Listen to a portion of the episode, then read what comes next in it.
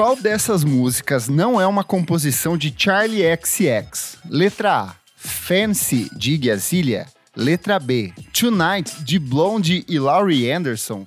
Letra C, Senhorita, de Shawn Mendes e Camila Cabello. Ou letra D, Runaway With Me, de Kylie Ray Jepsen. Isadora? Ah, vou chutar, tem que saber, não? Tonight, de Blonde e Laurie Anderson? Errada, a resposta correta é Runaway With Me de Kylie Rae Jepsen. A Menina! Charlie compôs essa música com a Blonde e Laurie Anderson. Tô passada! Oi, pessoal, sou o Kleber Fak. Que loucura, a gente vai descobrindo, né? A cada, a cada episódio novo. Olá, pessoal, eu sou Isadora Almeida. Olá, eu sou Renan Guerra. Eu sou o Nick Silva.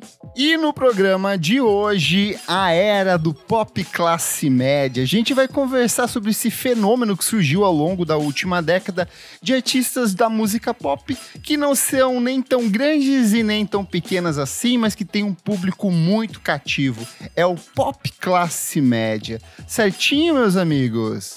Certíssimo. Certo.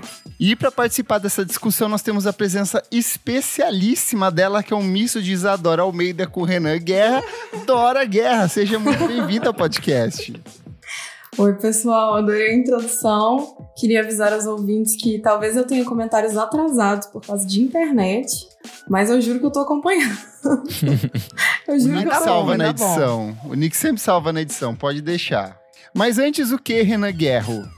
Antes, você deve seguir a gente nas redes sociais. Você ainda não nos segue no Instagram nem no Twitter. Então vai lá, arroba podcast VFSM. Além disso, se você quer mais, quer ir além, você pode apoiar a gente em padrim.com.br barra podcast VFSM. A partir de cinco reaisinhos, você tem acesso a muitos conteúdos com bastante É, antecedência e participa do nosso grupo fechado para apoiadores no Telegram. E além disso, você também pode participar das nossas gravações ao vivo. Hoje estamos com a sala cheia, não é, Kleber? Estamos, aqui está ó, Luiz Almeida, Atuane Malman, Beatruzes, Eduardo Távora, Pedro Carvalho, Maria Lua, Fabrício Neri, Jefferson Kozenieski, Gabriel Benevides, Tuane Malman, Beatruzes, Valmor Viana, Henrique, Gabriel Cardoso e Tiago Rocha. Sejam todos e todas muito e todes muito bem-vindos ao nosso podcast. Gente, Antes de ir para a pauta dessa noite, trago um tema aqui. Nós passamos os últimos meses falando muito bem de cada um dos singles lançados pela Rushing Murphy relacionados ao álbum Hit Parade que ela Ai. lançaria nesta semana. E assim, como a gente perdeu um tempo danado para dar papo para uma pessoa que acabou se revelando uma tremenda transfóbica e que não tem o mínimo interesse em entender aquilo que ela estava discutindo nas redes sociais, eu acho que também é justo a gente abrir o espaço para trazer informação para essas pessoas e não simplesmente, ah, só vamos parar de falar dela. Eu acho que é bom dar uma justificativa de por que que tá rolando isso. Então eu trouxe uma pessoa, um convidado participante aqui especial de última hora, que nem os meus amigos sabem, é, que é uma voz ativa dentro do nosso grupo fechado dos apoiadores e que eu queria trazer essa pessoa para comentar um pouco sobre tudo isso que rolou sobre a Rushing e esclarecer um pouco desses temas. Você está aí, convidada misteriosa? Sim, sim, sim, vocês me ouvem. Ouvimos Sim. Maria Lua, Super! nossa querida Maria Lua! Seja muito bem-vinda. É, obrigado por topar estar aqui falando sobre isso. É, eu tenho uma primeira pergunta que é como que foi reagir é, sobre essa notícia sobre a Rushing. Sei que você estava acompanhando os lançamentos dos últimos meses.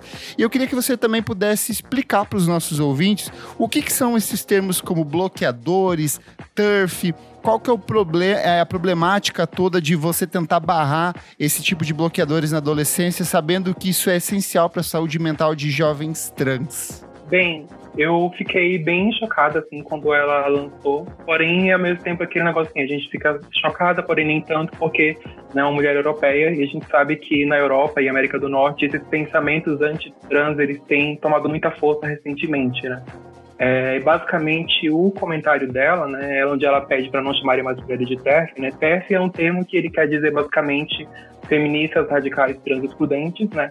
E são, que é meio que um movimento que se tornou como forma na América do Norte e na Europa, que tenta utilizar do feminismo para justificar transfobia, né? Então é basicamente é, pessoas, né, geralmente mulheres, né, que tentam utilizar de uma pauta válida, de uma pauta histórica, que é a pauta do feminismo, para poder expressar sua transfobia sendo que de uma maneira que, se você apontar que elas estão sendo transfóbicas, elas vão falar que você está sendo antifeminista, que você está sendo é, anti-mulheres, né, sendo misógina. E sobre a questão dos bloqueadores hormonais, essa é uma questão que ainda tem debates, né, sobre se realmente é 100% reversível ou não, mas a questão é, esses bloqueadores hormonais, assim como boa, boa parte dos medicamentos, eles são coisas que são utilizados há anos, né? É, tem sempre efeitos colaterais no nosso corpo e principalmente pessoas cis já utilizavam, né? Você tem síndromes que fazem com que, com que mulheres cis desenvolvam é, hormônios que não são tidos como os esperados, os ideais para uma socialização feminina, né? Então você já tinha essas meninas que utilizavam esses hormônios, esses bloqueadores hormonais e suplementação hormonal. Só que a partir do momento que você tem o um movimento trans, né, é, tomando, tomando forma, e você tem os pais de pessoas trans fazendo acompanhamento de seus filhos e suas filhas e fazendo esses bloqueios, é, isso meio que é, foi uma maneira com que essas pessoas, né, que querem justificar essa transfobia, encontraram para poder fingir que, na verdade, a preocupação com a saúde das crianças. Né? Hum. E aí, para mim, tem um paralelo muito grande com a preocupação com a inocência das crianças que tem no Brasil, né? Que aí, ah, eu não pode manchar a inocência das crianças, né? Então, sempre quando a gente vê no Brasil alguém falando muito sobre isso, né, principalmente direcionado para pessoas LGBT, a gente sabe que, na verdade, a preocupação dela não é com a inocência das crianças a preocupação dela é com é, o direito de liberdade de expressão e de existência de pessoas LGBT. Assim, tem um movimento também anti-trans na América do Norte e na Europa feito, assim, tem sequestrado essa pauta da saúde das crianças para poder é, disfarçar a sua transfobia, assim, sabe? Perfeito. E se eu quiser me informar mais sobre esse tipo de assunto, você recomenda algum canal, algum veículo ou alguma ONG? Olha, aqui no Brasil, infelizmente, a gente não tem ainda muitas pessoas comentando sobre né, essas questões específicas, porque são realidades que não são tão fortes aqui no Brasil. Principalmente essa questão do, do, do feminismo mais radical, né, não é tão forte quanto na Europa e na América do Norte. É, mas então aqui no Brasil eu recomendaria muito acompanhar, por exemplo, a Erika Hilton, né, que inclusive recentemente ela sofreu ataque né, no, no, na Câmara de Deputados por conta de uma pauta que ela estava fazendo que era para mulheres lésbicas né? E ela foi invalidada como mulher, né? Por ela ser uma pessoa é, trans, né?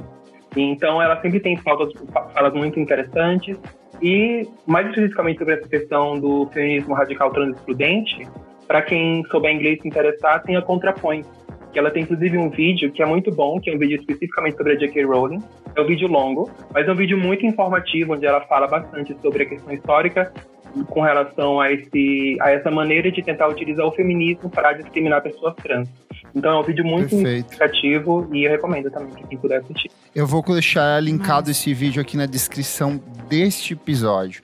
Maria, muito obrigado pelo seu tempo e pelas informações. Eu acho que foi bem esclarecedor aqui. Obrigado por conversar com a gente aqui. Por nada, obrigado pela oportunidade de falar. Arrasou. Vamos falar sobre música, amigos? Bora. Bora. O que acontece quando uma estrela pop não é tão popular assim? Foi partindo dessa pergunta que o jornalista Chad Souza, que não é brasileiro, apesar de ser Souza aqui, iniciou uma discussão bem interessante em um artigo publicado no início de agosto de 2023 no The New York Times.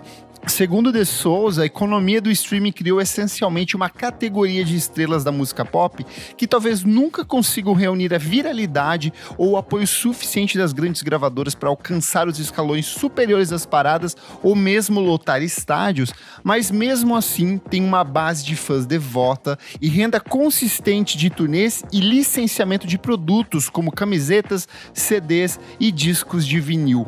Para definir essa frente de artistas, o jornalista criou uma categoria que ele chama de pop middle class, ou como nós podemos traduzir aqui, o pop classe média, ou seja, são artistas que não estão nem perto do alto escalão da indústria da música, como Beyoncé, Adele, Lady Gaga, é, Billie Eilish, The Weeknd, porém estão ainda mais distantes do que nós podemos considerar como, entre aspas, um pop classe baixa, ou mesmo um pop mais alternativo, uma coisa quase voltada ali para o indie.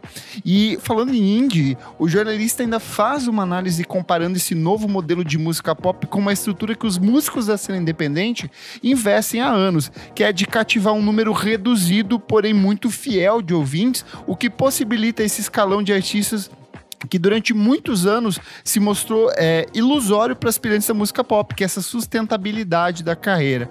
A gente já tem um programa centrado nessa discussão de quando o indie encontra o pop, que é a edição de número 103, que a gente aproveitou da época em que a Taylor Swift lançou aquele disco com os irmãos Dessner do The National, que a gente tem participação da Duda Delo Russo, então vale a pena você voltar aí.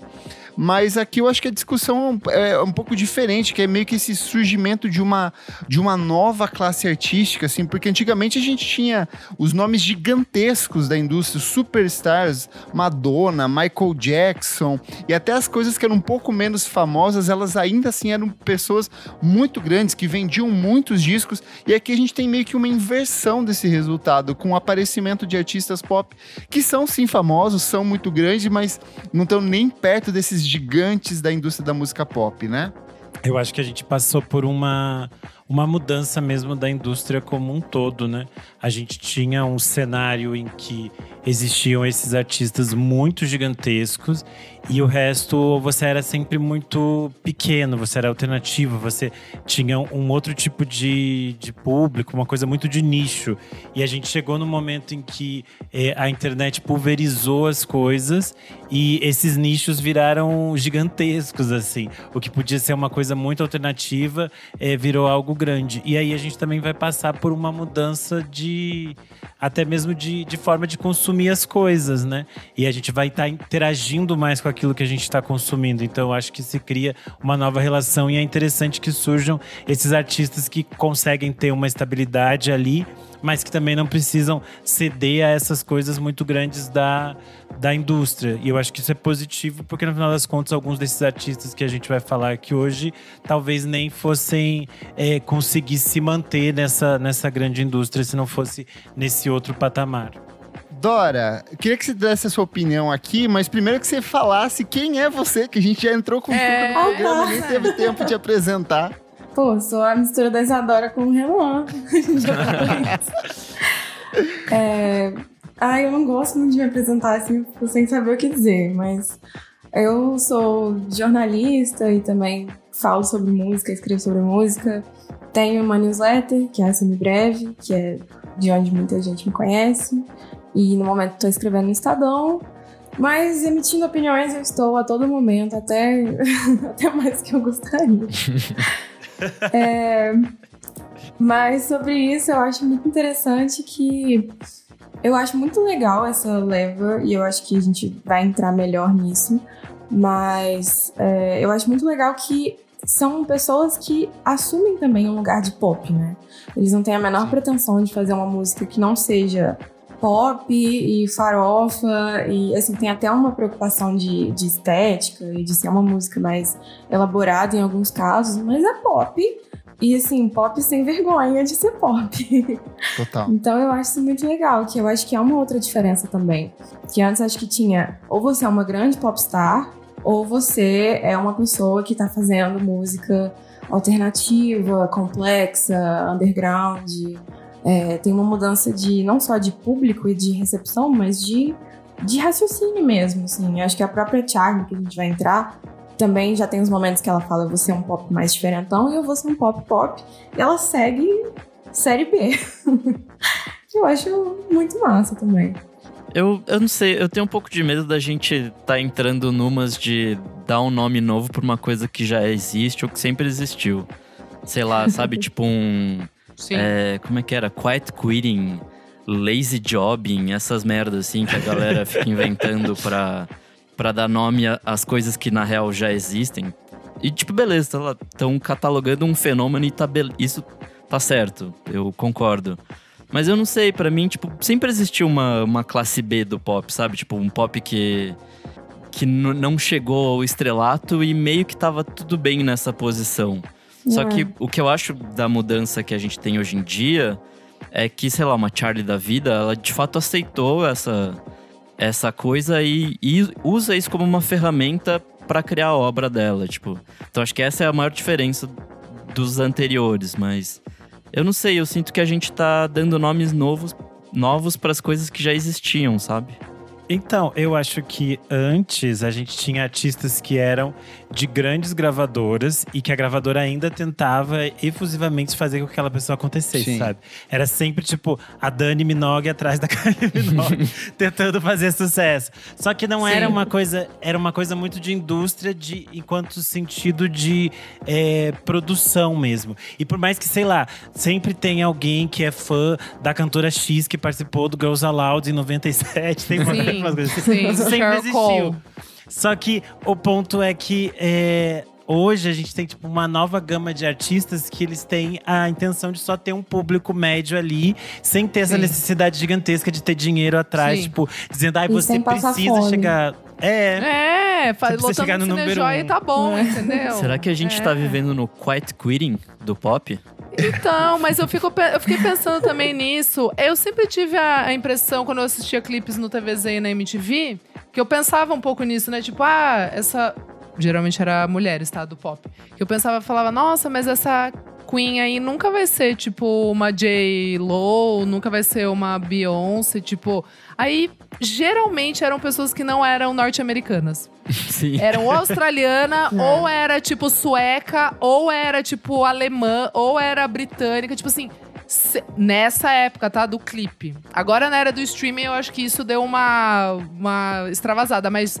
Antes, eu entendia muito que o mercado, ele só valorizava e só queria dar, tipo assim, o pódio pra quem era norte-americano mesmo. Assim, era o produto mas interno isso é bruto fato. deles. Sabe o, assim? o mercado americano ainda domina as paradas de uma forma Sim. muito grande. Sim. Então tem artistas Charts. que são que são inglesas, por exemplo, e que já têm uma dificuldade muito grande de acessar Exatamente. esses espaços. A própria Kylie Minogue muitas vezes foi lida pelo mercado americano como não sendo uma grande estrela pop para eles, a não Exato. ser em Ela alguns momentos ali do início dos anos exemplo. 2000. Mas ela Exato. sempre esteve tipo, ela sempre foi uma estrela muito grande determinada em outros mercados e ela continua sendo uma estrela muito grande, mas eu acho que ela é, É um muito exemplo maluco. muito interessante de Perfeito, uma é. artista que sempre entendeu o pop como um universo que ela queria dialogar e trabalhar e consegue lidar com isso com sustentabilidade. Tanto que a mulher lançou um segundo single essa recentemente, que é tipo o segundo melhor single pop do ano, depois que ela já tinha lançado o primeiro.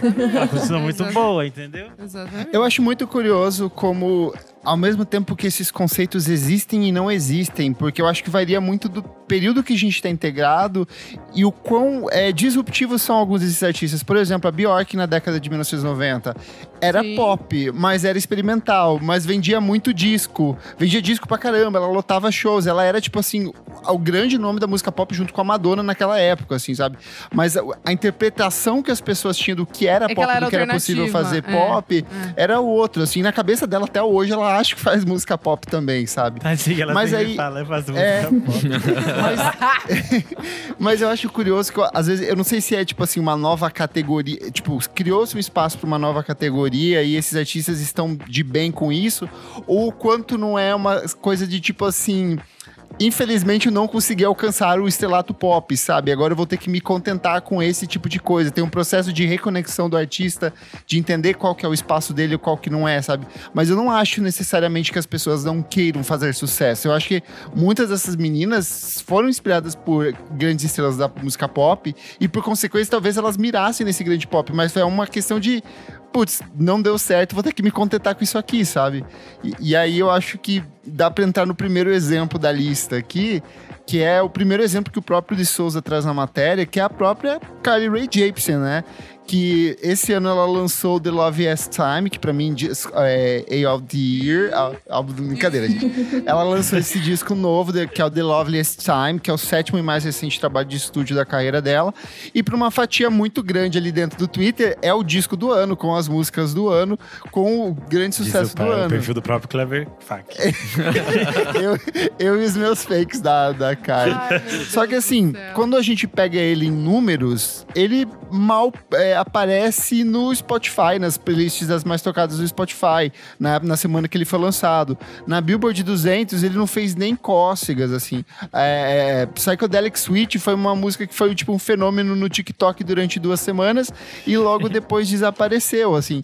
Mas não tem como não dizer que ela de fato tem uma coisa muito grande, principalmente aqui no Brasil. Emotion, por exemplo, é uma coisa que é meio que uma coisa gigantesca dentro de um público muito pequeno, sabe?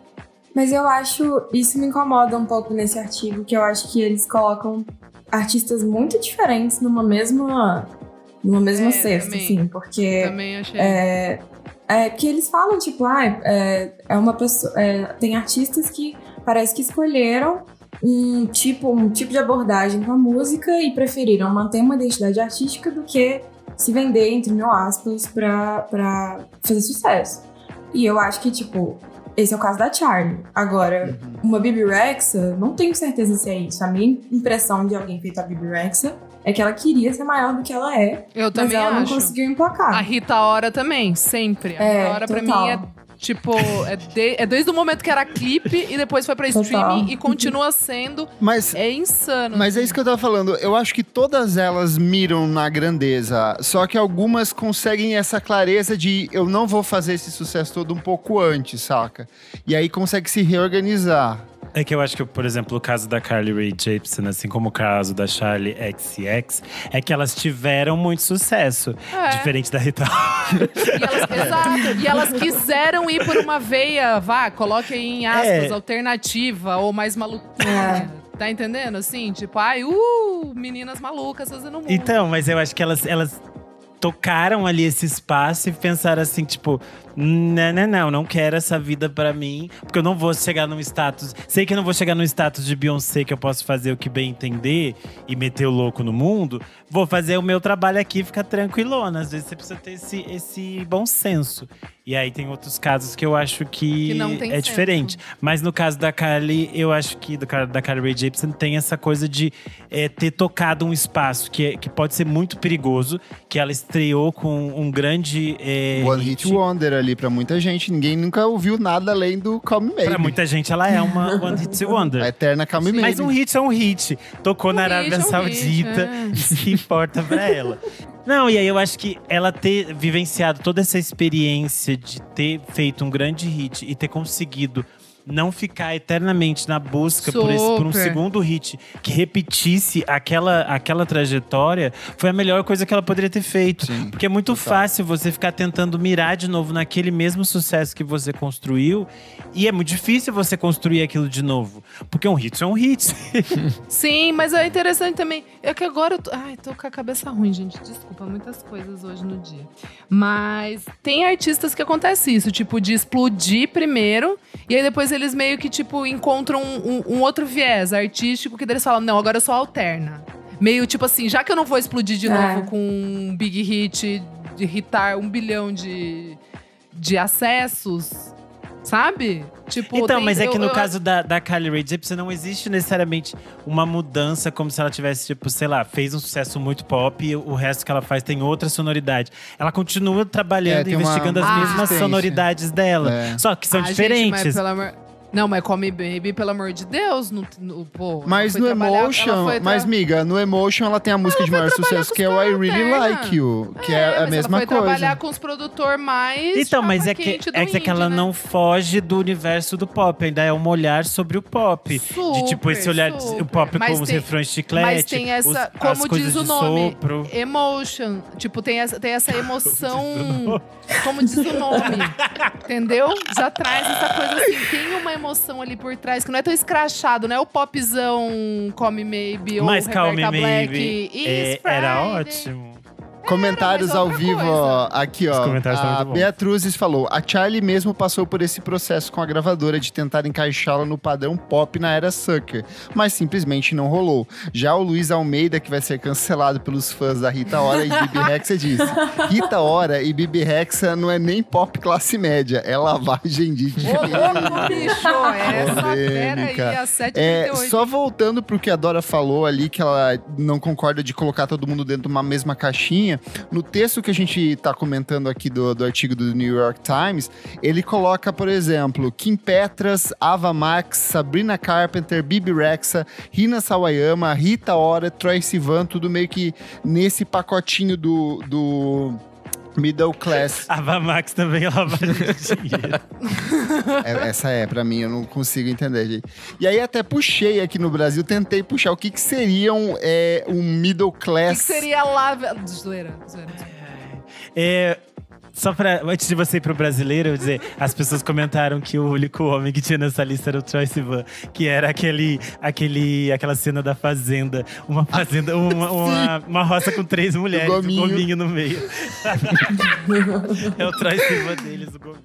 Mas aí eu tentei puxar aqui o que, que seria um, um classe média do pop brasileiro. Acho que a gente pode começar pela classe alta. Talvez Ivete Sangalo é o grande nome de música pop Ivetão, ainda hoje no Ivetão. Brasil.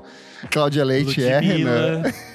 Ludmilla Ludmilla, não é mais, que Anitta. Lud, a Isa, é. a Anitta. A Isa, a Anitta, É, a própria Luísa a Cláudia Leite hoje em dia não. hoje. É, agora a Luísa Sonza acho que também. Joelma é classe A, não é? Classe A, Jojo, Joelma. acho que sim. Acho É. que Joelma é. Mas aí a gente teria o que, que seria classe B ali, ou, ou classe média. Marina Senna. E, e assim, classe média, gente, sem, sem juiz de valor de ser negativo, tá? Só nessa Sim, comparação. está Não, é escalando, na leitura, é, na é, leitura é, é. da Marilena Chauí, tá, gente? Não é pejorativo, né? Duda Beat Marina entra. Senna, Duda, A Duda Beat, Beat. Clarice Falcão não, ou é? Eu acho que é porque ela tem um público que vem de. Que As vem gays. desse universo. Não, que é o público que vinha dela do mundo Porta dos Fundos, dela tá na TV. Ah, é e ela verdade. tem um Ah, público tá, bem entendi, grande ainda, entendi. que acompanha ela, apesar de todas É as sério, mudanças de amigo? sonoridade. É, tem, tem ainda, tipo, uma, uma base de, de pop, Vem, pop vem mesmo, muita assim? gente. Olha E ela tem esse, essas características que são colocadas ali é, no texto que a gente tem como base desse episódio, que é de ter esses stands na internet, de ter essas pessoas que Ah, acompanham tá, e sim. interagem com tudo que ela faz. Sim. E ela tem, Sim. tipo, existem várias inside jokes dentro do mundinho dos seis fãs da Clarice Exato. Falcão. e as pessoas ficam compartilhando coisas. O disco dela virou várias, tem muitas montagens, muitas coisas feitas no TikTok. Ela mesma brinca também, né, com os, com os stands, assim, tipo… É, então, Sim. existe esse, esse diálogo que se conversa ali dentro do que ela faz. Inclusive, é um dos por trás do disco mais ouvidos do ano, tá? Ó, olha lá. é, Tem é, fã áudio- então, hein? O texto dela também foi um dos meus dos mais lidos do Screen NL desse último mês. Olha que É, legal. a crítica que Ela eu fiz tem. pro site é a mais lida também desse dia do mês de agosto foi dela. Ai, um hit pra Gente, todas temos as aqui coisas. uma É, ativa. Artista. Vai ver É a uma ativa mais, das hein? Clovers. Vai ver, a- vai ver a mais ela. A Clarice tem uma coisa também que é bem, na verdade, o que a gente estava discutindo, que ela passou literalmente por esse processo de, com monomania, bombar pra caramba, virar, ter tudo pra ser, tipo, uma grande artista pop brasileira. Sei as Anas Vitória, tá brincando, Clarice. Essa é a Ana Vitória do humor. E, só que ela tomou essa decisão consciente. de, Tipo, teve alguma situação, acho que tiveram fãs correndo atrás da van dela. Lá em Nossa 2013, que ela olhou e falou assim: Não, peraí, eu quero dar uns passos pra Não é trás, que sobre eu quero isso." conseguir. É, quero conseguir lançar minhas músicas, mas eu quero conseguir andar na rua também. Então eu acho que ela, apesar dela né, ter uma proporção diferente da- dos outros nomes que a gente citou aqui, eu acho que o Brasil tem nomes realmente né, assim, a escala é diferente mesmo, assim, Marina É. Senna, de repente, tá no... É, o crescimento dela é exponencial. Mas a Clarice, eu acho que ela explica bem, assim, esse processo de... Não, peraí, acho que eu quero manter minha identidade, eu quero seguir pra uma linha aqui, mas eu quero seguir tendo pelo menos seis fãs. Sim. É. Ô, Renan, você começou puxando dos stands aí. Você quer explicar para os nossos ouvintes o que, que são os stands e qual que é o papel deles dentro desse universo da classe média da música pop? Os stands é todo esse, esse secto de fãs que se formam em torno desses artistas. E aí a gente vai ver, é, especialmente para quem usa o Twitter, acompanha uma série de páginas e perfis de pessoas que usam a fotinho do seu, o icon do seu é, ídolo. Isso começou muito no universo do K-pop. Até hoje elas são as artistas, são os, os, os fandoms que mais fazem isso. Então colocam, mudam seu nome, sua fotinho para para soltar material em torno desse, desses artistas. E a gente vê muitos comentários no Twitter em torno disso. Mas eles também existem em, em outras redes, no TikTok. Hoje em dia já tem vários perfis também que seguem esse mesmo intuito. Mas são esses esses esses fãs que acabam abrindo um diálogo e uma conversa sobre esses artistas. Então, muitas vezes a gente vai ver, ah, você entra na página de um, de um perfil de informações, que eu nem vou chamar de notícias. Tipo, sei lá, choquei. E aí vai ter, tipo, alguém comentando o, o post, dizendo assim: Nossa, show, fala de artistas. E aí vai ter um vídeo de uma, uma cantora qualquer, ou um grupo de K-pop, alguma coisa que você fica assim: E no que, que, que é isso isso? afeta, Juliette? e aí você vai dar play naquilo e você vai ser impactado por uma coisa dessa. E essas coisas fazem, fazem sentido. É, é quase um, um novo tipo de comunicação de guerrilha. É, tem um menino que, que eu sigo, que eu até recomendei a banda dele é, por aqui, que é o Two Internet Ghosts. E ele faz uns vídeos que ele edita, tipo a Gretchen dançando, umas cantoras X. Aí as pessoas ficam compartilhando e ficam perguntando que música é essa? Aí ele manda o link da música dele. É tipo uma nova técnica, eu acho legal. Que Tudo. absurdo. Comentário aqui ó, do Thiago Rocha. Por que o público LGBTQIA costuma abraçar essas artistas? Pensamentos, pensamentos. Eu acho que muito disso tem, de fato, um senso de, de identificação, de comunidade, assim. de- Comunidade. É, de, pra mim tá muito próximo, o Stan tá muito próximo do patriota maluco que é fã de Bolsonaro, assim. Sendo bem honesto. Eu acho que, assim, dadas as devidas proporções e, e o direcionamento das coisas todas, é, eu acho que são pessoas que tentam se conectar emocionalmente, com criar um senso de coletivo, de grupo, de fazer parte de uma comunidade.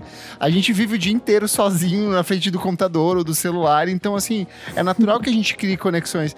Pega pra quando a gente era adolescente novo, morando no interior do Brasil, ouvindo indie sem ter com quem conversar, sabe? Então, é, gato. as pessoas se né? conectam pelas preferências, sabe? Uma das grandes amizades que eu fiz na faculdade foi uma vez que, do nada, o meu amigo citou no porn. E daí eu fiquei assim, oh my god, duas gays conhecem no porn. E aí a gente descobriu que tinha várias outras gays que conheciam no porn. No final nós éramos cinco.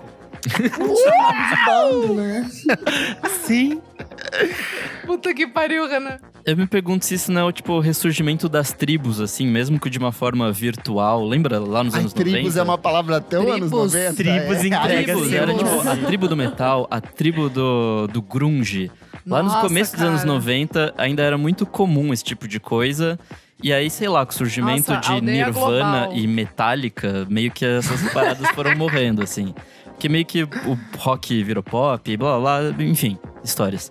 É, e aí, o- esse, esse tipo de coletivo envolto. Resenha. Então, mas é que a gente não tá mais separado numa necessari- necessariamente numa tribo. Por É. mais que, sei lá, fãs de K-pop você entra quase numa seita, porque você precisa decorar muitos nomes. Sim, É, sim. não necessariamente, porque você é fã de K-pop, mas você é fã de outras coisas. Só se você tá, tipo, em, em múltiplas tribos ao mesmo É tempo. eu verdade, a tribo tinha essa coisa de ser um secto, né? Tipo, É. É, você, aquilo. você era É. gótico, você jamais poderia ouvir A, sertanejo. a- a tribo tava muito relacionada à questão musical, de tipo assim, ah, eu gosto desse estilo de música e defendo esse estilo de música. Isso, é. Nesse é. caso, muitas vezes as pessoas não embarcam nesses artistas pela questão da música, mas é pelo senso de pertencimento e por competir com outros grupos pra ver quem tem o artista, sei lá, com maior número de, de, de likes no vi, o maior número de É visualizações. uma coisa mais identitária, na verdade, né? Nesse Não, sentido. cadê É, meus heróis de- morreram de overdose? Então eu acho que é um pouco diferente. E tem uma questão também, principalmente quando a gente fala desses artistas que são da classe média da música pop, é que o público que curte esses artistas sabe que eles não são os maiores de todos, que eles não têm os, ma- os maiores. Então tem uma coisa de uma ironia ali, de você, tipo, colocar Carly Rae Jepsen em primeiro Isso é lugar sempre na sua vida, saca? Então tem. São muitas as interpretações, não é uma questão só de gosto musical, mas de também brincar, de fazer piada com isso, de levar a mensagem do seu ídolo pra lá e pra cá, sabe? E é muito mais próximo, né? Sim. Sim. Eu acho que essa, essa modernidade que a gente falou, nessa pós-modernidade, e essa liquidez das coisas também tá Citou Bauman, olha lá. Ai, como a gente Ela é tá, assim. né? Tribos, aldeia global. Lipovetsky daqui a pouco. É, Não, mas eu acho que tem a ver com essa questão da própria ah, pós-modernidade, do conceito de eh, consumo, tá relacionado ao fato de que grande parte desses artistas que a gente está citando aqui são artistas muito jovens que cresceram no universo de cultura pop. E agora eles eles fazem essencialmente música pop, é tipo um gênero. A gente entende como um gênero, assim. É, porque antes tinha umas misturas de, de som na música pop e a gente tinha a música pop vindo de vários lugares. Agora a gente entende como eles fazem esse gênero e eles trabalham em cima dos signos desse gênero. E aí a gente vai ter todas essas coisas que são é, brincar e fazer releitura com ah, os artistas que eram de boy bands, por exemplo, que a Charlie e o Troy já fizeram. A gente vai ter esse diálogo com a música é, super. É, como é que a gente chamava? Eurodance dos anos 90 e 2000, que a Kim. Petras e a Charlie também vão fazer. Então a Sim. gente vai ter vários cenários que estão a ver dentro dessa meio que é, retroalimentação da própria é, cultura pop de uma outra forma. E aí as pessoas se se conectam a isso porque você enxerga aquelas referências que você conhece. E Sim. quando a gente conhece essas referências, você se sente mais próximo daquilo também de outra forma. Eu acho que isso vem no som, nos clipes, nas estéticas, em todas essas coisas que são construídas no entorno, né? E é muito mais cool, né? É porque eu tava tentando. Eu anotei isso aqui lendo o texto, mas eu não consegui achar as palavras. Eu acho que vocês vão achar melhor pra mim. Que é elas, tipo, uma Charlie, uma Carly Rae e tal. Isso Elas mesmo, fala de artista, são- adora. Elas estão também muito ligadas com, a- com uma estética, com uma coisa. Tipo, é descolado você falar que você gosta da Charlie. É. Muito mais do que você É. falar que é fã da Taylor Swift. Vira uma, um, um, um pôster, vira um negócio assim de. Esse pop primavera você é sound é, mais, é mais É, chique, é, é, mais cool. é.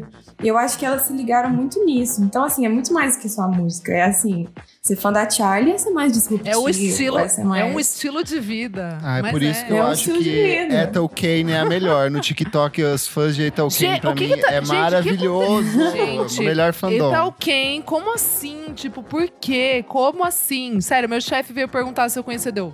Amo. Nossa, eu falei, pra tá perguntando é porque deve estar no TikTok. Ela não tem é uma possível. conexão muito grande com o público dessas, de todas essas narrativas de você ser uma pessoa LGBTQIA+, vem de uma casa religiosa, Cristã. tem todas essas mudanças, Não, todas essas coisas. E eu é, acho que então, mas as pessoas têm uma leitura nesse caminho, nesse sentido. E aí também cria-se esse meio que esse micro-universo onde esses fãs habitam e trocam informações em torno daquelas coisas. TikTok que é meio muito que, sei lá, Sim. o universo em que a Sophie é, sempre foi uma artista muito Sim, gigantesca, a Arca cultuada, é. também. Uhum. Nesse sentido, não só nesse sentido de ter respeito Total. da crítica e respaldo disso, mas de tipo assim, de existir Mães. 500 páginas de, de meme Mães. delas no TikTok, sabe? A Arca é usada pra tudo que é coisa. Todos têm meme, todo mundo tem meme da Arca.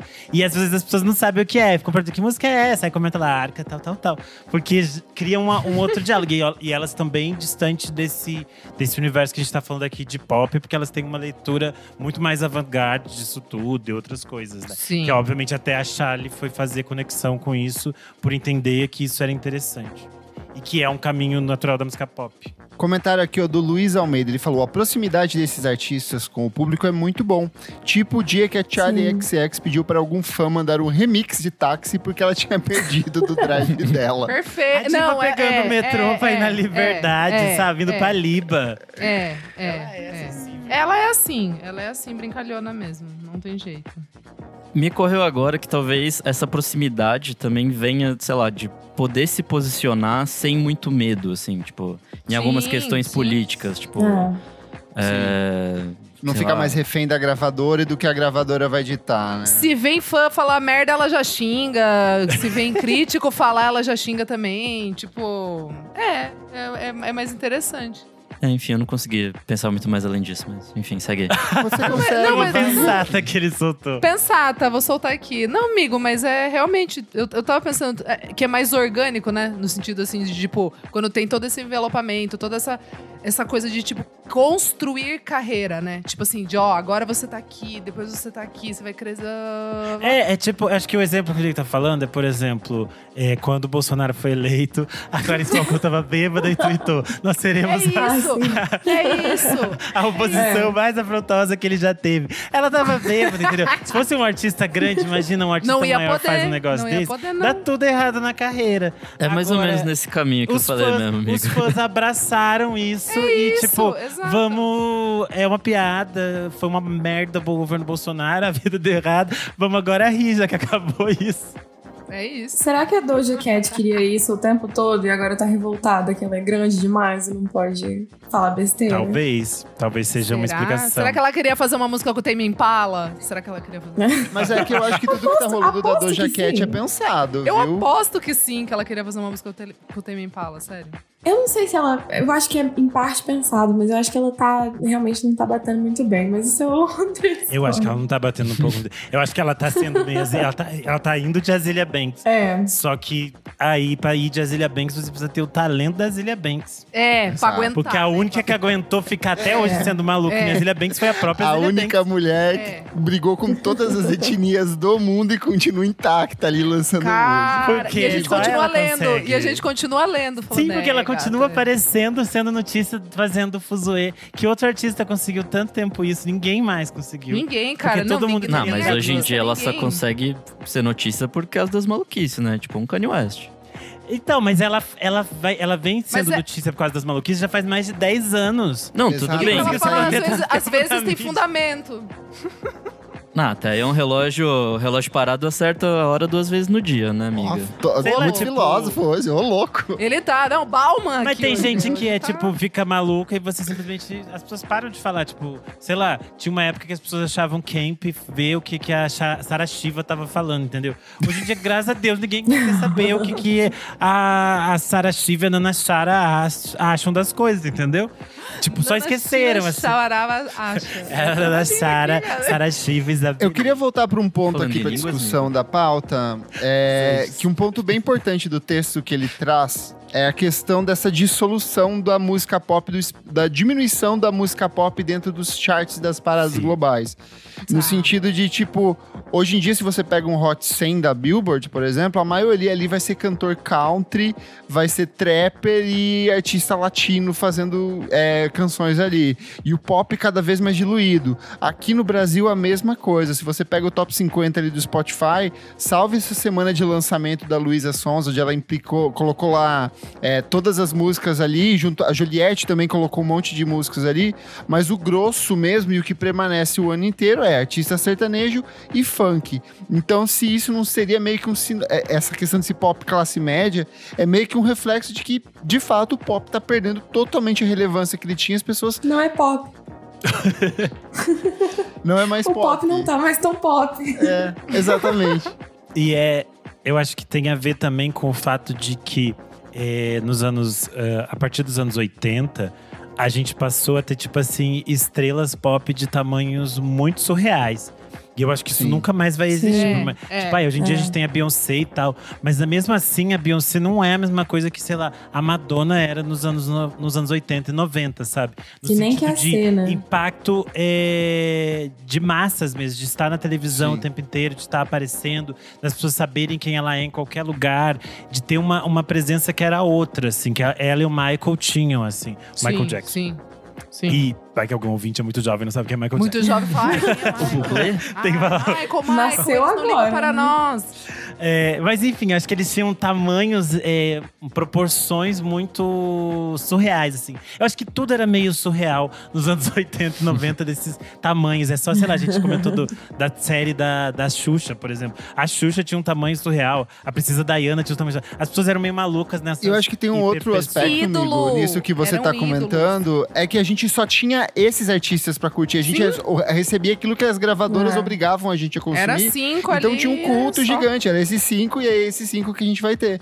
Hoje, com streaming, com mil coisas, com a gente aqui recomendando 10, 15 Disseminou. artistas É, diferentes por toda dia. semana, não tem mais. Vai, vai, vai se espalhando, né? Não Sim, tem só jeito. pensar, por exemplo, artistas de, de K-pop. Cada banda tem, às vezes, 10 pessoas. Depois, cada pessoa Exato. sai na sua carreira solo. É uma Nossa. caralhada de artista pra acompanhar. E daí você vai entrando nesses nichos. Você vai consumindo essas outras coisas e vai é, vivenciando esse, aquele universo ali que você tá atrelado, né? Gente, eu acho que pra gente ir encaminhando aqui pro final, queria perguntar pra vocês, desses artistas da classe média da música pop aí, quais são as favoritas de você? Dora, você quer comentar qual que é a sua queridinha aí? Estamos falando dos gringos, dos nacionais ou de todos? De todos, Todos. do que o seu coração mandar. Do que, que meu coração mandar? Cara, eu sou muito fã do. Basicamente do line do Primavera Sound do ano passado. então, Eternas Viúvas. É, Eternas. Viuvinhas. É, sou muito fã da Polacek. É, eu acho que ela, né, a gente até menciona ela menos, porque eu acho que ela é a que tá menos nesse. Tá bem nesse limiar entre o pop É. e o, o arte pop. Mas sabe o que ela tem de fascinante? É que ela é movimenta a indústria esteticamente. O que mais teve nos últimos meses foi Sim. gente plagiando o trabalho dela, até que rolou aquele lance com a Camila Cabelo, né? De copiar a mesma estética ali. Sim, total, total. Eu acho que é, eu gosto muito da Charlie também. é, no Brasil, é, é o que eu falei, eu tenho um pouco de dificuldade porque eu acho que a coisa do MPB bagunça as coisas na minha cabeça. Você fala de alguém feito o João. Eu não sinto que ele tá. Por mais que ele tenha, tipo, eu fui olhar números parecidos com a Marina Senna, o João, pra mim, tá. Cara, ele tá enchendo estádio, sabe? Então ele tá, Sim. indo, tá subindo. Ele é E realmente uma incógnita que- mim, porque eu sinto que ele é bem é, abraçado por uma parcela muito expressiva e muito fiel do público, mas eu não É. tenho a sensação de que ele é, tipo assim, um Brasil inteiro conhece ele, assim, se fosse for pra tudo quanto é canto. Eu acho que é uma Sim. coisa muito sudeste, capitais, sul-sudeste, uma, uma sim. galera jovem ali é, que, que, que, que vale, assim. Mas é difícil, ele, ele é um. É, mas é Ele, surreal, ele tem um, porque... então, mas eu acho que ele casa com esse conceito de ter um nicho muito específico. Ele não é uma estrela gigantesca quando a gente pensa nessas grandes estrelas que eram de Sim. outros tempos, mas ele tem um nicho muito específico e que abraça ele de uma forma muito forte. E a gente vê isso nos resultados do novo disco dele, que foi muito bem. Quem quer trazer algum outro nome aí do middle Eu, class? eu acho que do nosso middle class brasileiro, eu sou muito mundinho do Da Beat. Ah, porque eu já também, falei aqui mão. Vamos Eu o também, quanto, eu o também, quanto ela eu flertou com coisas muito ruins ali. ela deu a mão pra muita gente que não precisava. E mesmo assim ela conseguiu se manter é, límpida, entregue ao que ela acreditava, Ah, apesar show de é todas bom, essas coisas. Ela foi crescendo demais. É bom. Nossa, o E ela show tem é muito muita coisa bom. da estética que a Muito gente bom. falou, né? De ser Sim, de o show dela Total, a estética dela é impecável. É. É impecável. Tipo, eu, eu amo muito o primeiro álbum e eu gosto bastante do segundo. Mas, tipo assim, o show, como ela, como ela cresceu artisticamente, assim, Sim, tipo, eu total. acho tudo muito interessante. E querendo ou não, ela puxou, sim, uma boa galera agora. Eu acho que ela abriu porta pra muita coisa, assim, no, no Brasil. Povão, assim, né? Tipo, uma galera que realmente ouve música pop. Tipo, Sim. ela ajudou a formar esse, esse, esse lugar. Esse que- espaço, eu acho que ela é, desse pra espaço de pop Exato. middle class brasileiro, ela é meio que É isso. esse é novo, isso. essa É. cara nova. assim. É super, super. Ai, gente, eu vou com Eva Max, né? Essa pra quebrar Não tem tabu. jeito, não tem jeito. Eu vou com a Rita Ora, não tem como. Cara, pra mim não tem. É, é Carly Rae ali, pra mim ela é bem pop classe média ali. É, é- é a representação disso perfeita. Mas se eu fosse focar em uma, pra mim é Rina Sawayama, assim, no sentido de. Ela é muito da música pop, mas ela sabe transitar por gêneros de um jeito muito particular Uhum. ali. De. Pô, o primeiro disco tem elementos de new metal, sabe? Então. Braba, braba. O Fabrício Neri perguntou, e a Tinashe, se encaixa? Cara, eu acho que aí vai pra uma coisa de R&B, Oh. sabe? Eu já sinto que é outra categoria. Não sei se encaixa no mesmo núcleo. É porque ela não tem tantos signos do, da música pop, eu acho. É. Ela tá nesse espaço do R&B e que ela tem uma carreira muito sólida, mas aí também tem uma questão do mercado norte-americano de raça, que geralmente É. essas cantoras de R&B, elas ficam fechadas nesse nicho Sim. e elas não conseguem, parece que ir além. Mas ainda sendo muito assim, talentosas. Pra mim, ela é classe B ou C, assim. Ela é bem mais baixa. Se você pega os Tadinha. números de quem são os, É que, é, os Tadinha, grandes da indústria do alimente R&B, é muito... É, alimente uma tinashe. gente, Não, Chris é que Brown bateu é. em mulher e tá até hoje fazendo sucesso e vendendo e tocando muito nos Estados Unidos. É uma coisa surreal. É um mercado muito é, singular em relação É, a verdade. isso, assim. A Maria Lua falou que o Tinashe é pop abaixo da linha da pobreza. Ginásio sobrevive Gente, com menos de um dólar por Olha dia. você, Maria Lua. A gente tá ensinando aqui o que é a luta de classes, viu, gente? A gente precisa tomar os meios de produção pra ajudar a nossa Marx. tinagem. Ai, como a gente tá dando aula hoje, né? Que A coisa. Beatruzes trouxe aqui, ó, a Marina in the Diamonds, mesmo coitada, ninguém Nem lembra. tava aí. Mas então, eu acho que ela Ah, é classe. C, classe D, assim, de música A pop, do- sabe? Oh, Ela fez um sucessinho no começo da década passada, mas foi perdendo é, e um espaço ali. É. Perdeu É que eu até o nome. Fazer um show aqui, né? É, É que ela própria se perdeu, eu acho que é culpa É. eu dela. acho também. Porque ela a tem um é dela. grupo de. Ela tinha, tinha, pelo menos, não sei agora, um grupo de fãs que ainda acompanhava e tentava Super, defender as coisas que ela super. lançava, que vinha umas coisas bem ruins. Aqui no Brasil mesmo, tinha muita gente que. Ah, as pessoas ficaram putas, né? Que ela saiu pra festa e não perdeu o Exato, avião. é o que eu, Eu já tô fiz falando, isso não também, veio mas tocar aí- Brasil. aí eu não tinha show.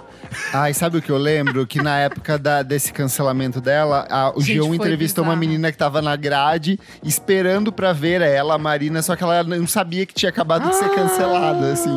Então a menina super feliz ali. Ela Não. não vem mais. Não Ela vem mais. não vem mais. Nossa. Boa. A Fiona Aí, Apple, acho né? que era alguém que entraria nesse rolê, mas aí ela só Ah, não, abriu a mão da carreira, porque saúde mental, né, mais importante. Tentaram fazer dela uma cantora pop, ela nunca aceitou É. esse rótulo. Ela vem do mundo, ela vem Ela do mal mundo quer ser da- cantora.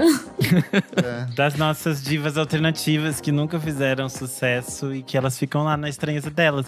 Que são as avós da, do pop cosmético, tipo a Tori Amos. Essas Nossa, coisas todas sim. que já É. existiam lá.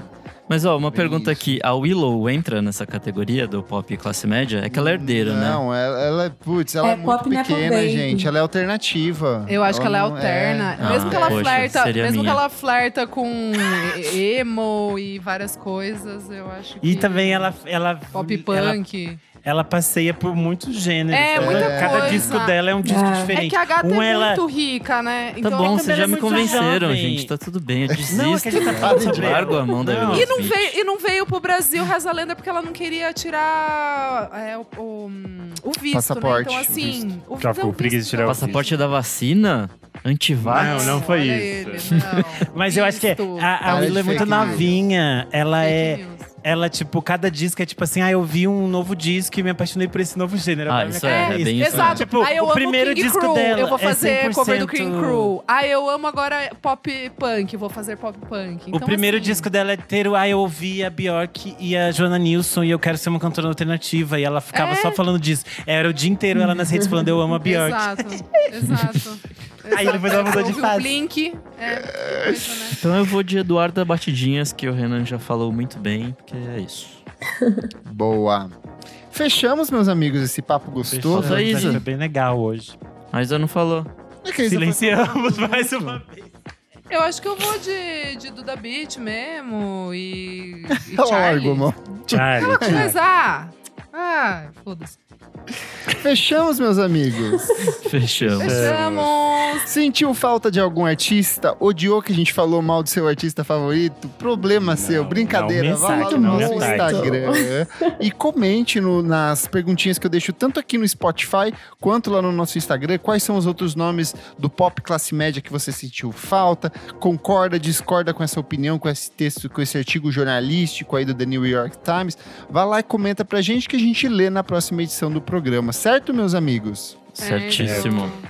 Dora, a gente se despede de você agora, mas é, muito obrigado pela sua participação e deixa aqui o espaço para você falar onde as pessoas podem acompanhar o seu trabalho, te ler, te seguir, te ouvir, é, ouvir os seus hits na, no Spotify. Você que também é uma cantora de, da classe média do pop brasileiro.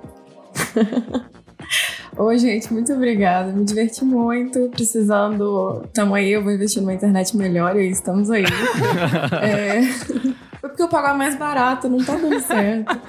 É... Mas rolou! Arroba. É, rolou. Arroba agora do Erra, as redes aí. Tem algumas que estão trancadas por motivo. Mas eu fãs ainda não do- aceito. Do pop classe. Por Por de Stan. Não é por causa de Stan, exatamente. Nossa. Stan.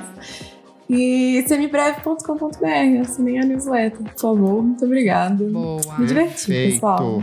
Vamos pro próximo bloco do programa. Não paro de ouvir.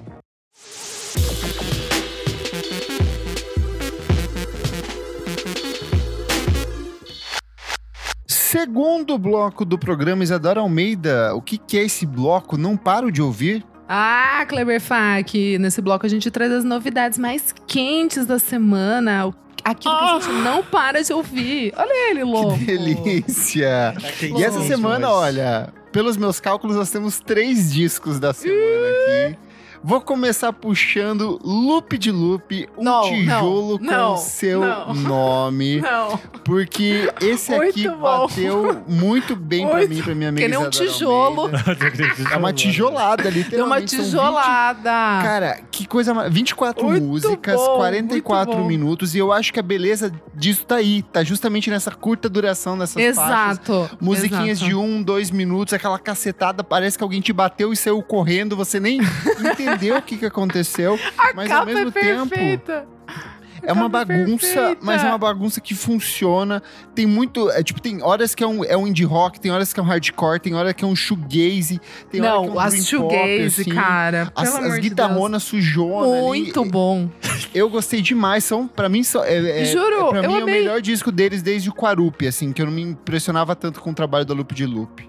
Gente, eu fiquei em choque. Tipo assim, Bruna é maravilhosa, daí Henrique. É que tudo é nome Todas as de com nome pessoa, de menina, né? pra mim, são as melhores. Ai, muito bom, muito bom. Mas ai, várias, tipo, que são as guitarronas shoegaze, eu fiquei tipo, menino, onde vocês estão indo? Que isso? E eu gostei. E eu não gosto de álbum longo, né? E eu gostei. Porque elas são tudo. É dinâmica, a dinâmica é boa. Eu gostei muito.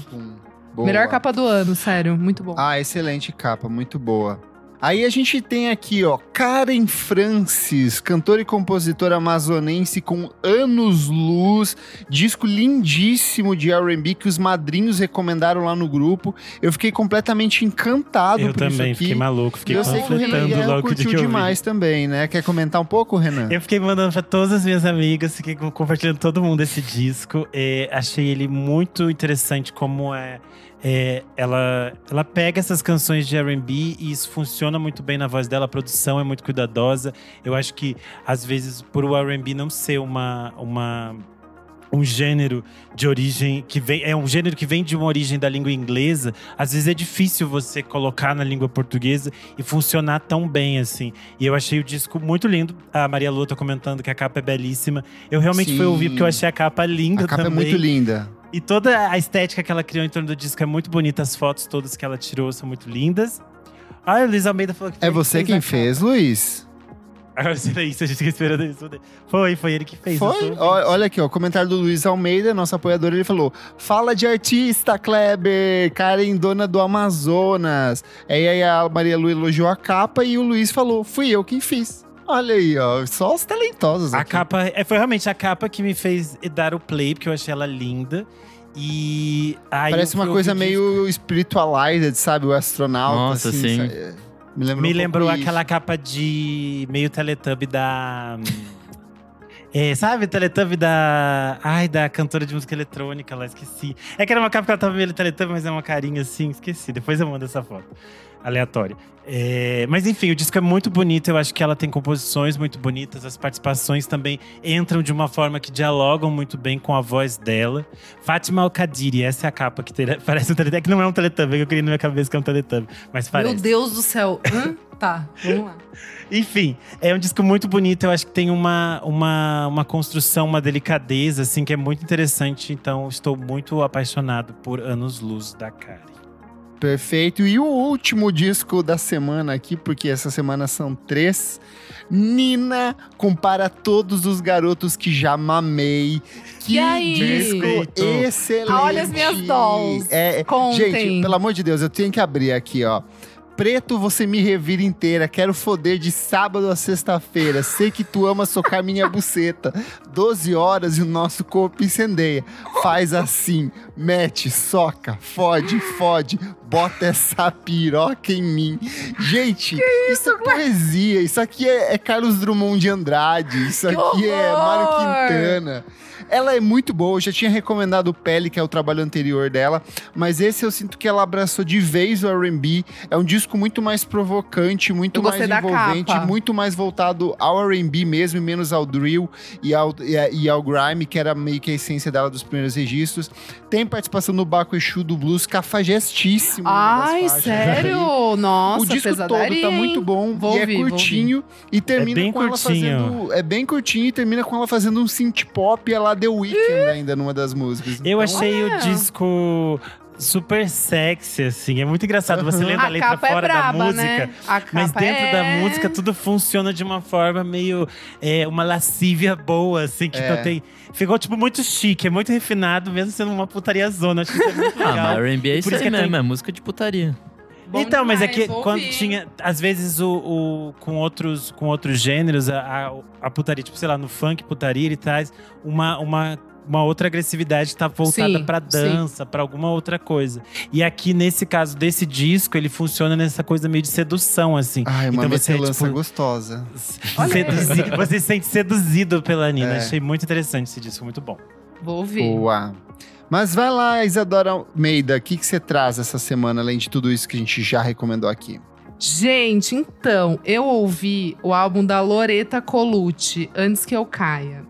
Eu gostei muito, eu vi todo Eu não sabia que nada, assim, nada. Só vi todo mundo, assim, do meu nicho ouvindo. E eu fui pega. E fui pega de surpresa. Eu amei, eu achei. Ai, não sei. Achei aquela energia das mulheres empoderadas que a gente gosta, tipo a Betty Orton, sabe? Umas coisas meio. meio chique, assim. Eu gostei. Eu gostei. Tem uma, tem uma Todo elegância calcado ali. na voz e nos arranjos É. de corda. Tem produção da Maria Beraldo, participação da Ai, a capa bonita, as Bonita fotos também. Eu achei chique. Nossa, podre de chique. Mulher, uma mulher. Tem um, tem um quesinho de vanguarda paulista aí também, né, Renan?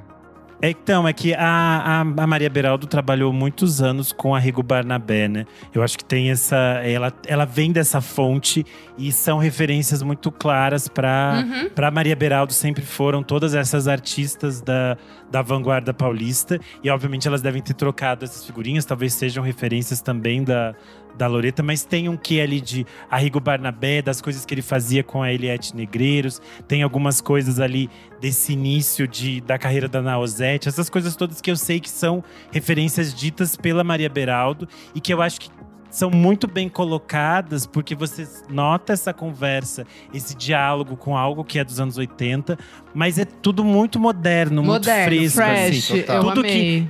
Ele conversa com aquilo, mas é outro. É aquela conversa, só que num tempo presente, assim. Eu acho que por isso é tão bonito e tão interessante. Lacrou, eu amei. Achei lindo, não sabia de e nada tem, disso. E tem essa, essa. A poética das canções também é meio, é meio curiosa, né? Ela é meio quebradiça. É, meio- e até a hora que ela fica é falando. É, é, até a hora que ela fica falando, sei lá, foda, foda, foda. Não sei, cara. é, Fica, fica tão. Ai, não sei. Fica tão delicado, fica tão bonito, assim, fica tão poderoso. é linda. Linda, né? E a outra dica que eu vou dar é o EP Deja Vu, que eu sei que o meu amigo Kleber Fak gostou também, Ai, que é do Lincoln bom. Olivetti com o Robson Jorge. São, são cinco músicas que a, Ma- a Mary Olivetti, que é filha do, do Lincoln, e o Augusto, que é dono do, do selo, né? Que é o Selva Selva, Discos. Discos. E aí eles Trepanado. juntam. Trepanado, exato, da, que era da Selvagem. E, enfim, eles fizeram. Eles conseguiram fazer esse compilado de cinco músicas que eram inéditas. É, a Mary, ela acabou achando essas faixas, tipo, entre rolos de fita e HDs perdidos. E, cara, muito bom, porque é uma cápsula do tempo. Tipo, saiu, sei lá, de 1980 e pouco e continua sendo maravilhoso. Músicas que a gente nunca tinha ouvido. E sei lá, cara, eu amei muito, eu sou muito fã, né? Eu já, já recomendei várias vezes aqui o álbum clássico do Lincoln Olivetti com o Robson Jorge, auto-intitulado, e assim, um lacre, eu amei, muito. Boogie, Boogie. Tem mais alguma? Tá bom já, né? Tá bom. Nick Silvolo. Bom, duas diquinhas. A primeira é a Maria BC, que lançou duas Ah, eu ia dar essa- também. Muito bom. Ela lançou duas Cuidado. musiquinhas essa semana, Amber e Watcher. É uma coisa bem, sei lá, um folk meio dark, assim, meio... Essas coisas Quem que gosta a... de Groper vai, vai gostar, que é Uh. Sim. vou ouvir, vou ouvir então, hein? É, bem dessas caras do, do selo Sacred Bones, que né, é o selo dela. É, ela vai lançar o próximo disco dela que chama Skip Field e no dia 20 de outubro. É, puta, essas duas músicas estão, tipo, lindas, assim, tipo, vale Bem muito a lindas pena. mesmo, adorei. E minha próxima dica é o disco da Sofia Chablau e o Meu Nome Perda de Tempo, Música de Esquecimento, que foi lançado ontem, dia 6 de setembro. Eu acho que é uma evolução, assim, clara, muito clara do, do primeiro disco. É, eles são melhores músicos agora e melhores cantores, melhores tudo, igual eu citei no programa passado. E acho que o, o que mais me chama a atenção é o quanto eles se dão tempo de fazer as músicas crescerem, assim. O primeiro disco era, sei lá, nove músicas em 20, 22 minutos. Era tudo muito concentrado. Vomitado, né? Assim, E aí- energia caótica. É, nesses são tipo 14 músicas, então dá tempo da coisa ir, fluir e tal. E são músicas lindíssimas, assim. Acho que também tem a participação de mais gente escrevendo as letras. Acho que antes era tudo muito focado na Sofia, né? Nas vivências dela. E agora os outros três, né? Os, o- os Tels e o Vicente, eles. Eles conseguem, eles dão uma contribuição ali, então, puta, vai pra outros cantos que a gente não, não tinha nesse primeiro disco. Enfim, maravilhoso, bom demais. Você diria então que não é uma enorme perda de tempo esse disco. Zero perda de tempo. zero, né? Ouça esse disco. Puta que pariu. Perfeito. Boa. Meu amigo, agora empregado, René Guerra. O que, que você Bom, traz? vamos, vamos lá. Tem alguns singles. É, a Alex Winston, que eu tinha falado por aqui esses tempos, que era uma cantora que eu nem lembrava que existia, voltou esse ano. Ela lançou algumas coisas e ela lançou um single que eu gostei bastante, chamado Hot One. Ela é 100% é, classe D da música pop. e é tipo assim, eu, o Teco Apple e mais três gays acompanhamos a carreira dela. Mas eu acho que é super divertido. Acho que quem gosta de música pop é bem redondinho, bem gostoso. Hot One. É, quem lançou single também foi o Gui Borato, chamado Pilgrim. Uh, É, é uma vou parceria com a Tomorrowland, como vai ter Tomorrowland no Brasil. Eles, estão eles vão lançar alguns singles, acho que semanais. Cada semana um artista vai lançar um single Vou exclusivo ouvir. por eles. E esse do Gui Borato, bem interessante, achei bem bonito, Pilgrim. É, a Misa é uma artista do Brooklyn, Nova Ah, York. Eu adoro ela. Ela voltou. Ela é bem letra é, classe D do R&B.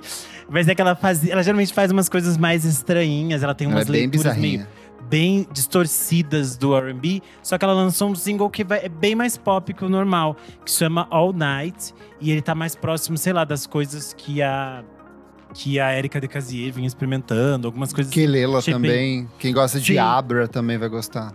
É bem bonito esse single All Night da Misa. É, como eu sempre aviso, as coisas ficam aqui embaixo o link, que daí o nome dos artistas se pronuncia de um jeito, escreve de outro, essas coisas todas.